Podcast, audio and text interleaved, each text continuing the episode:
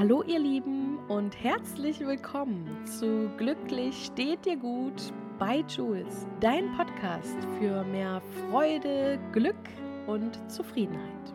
Ich hoffe, es geht euch gut und ich freue mich, dass ihr da seid.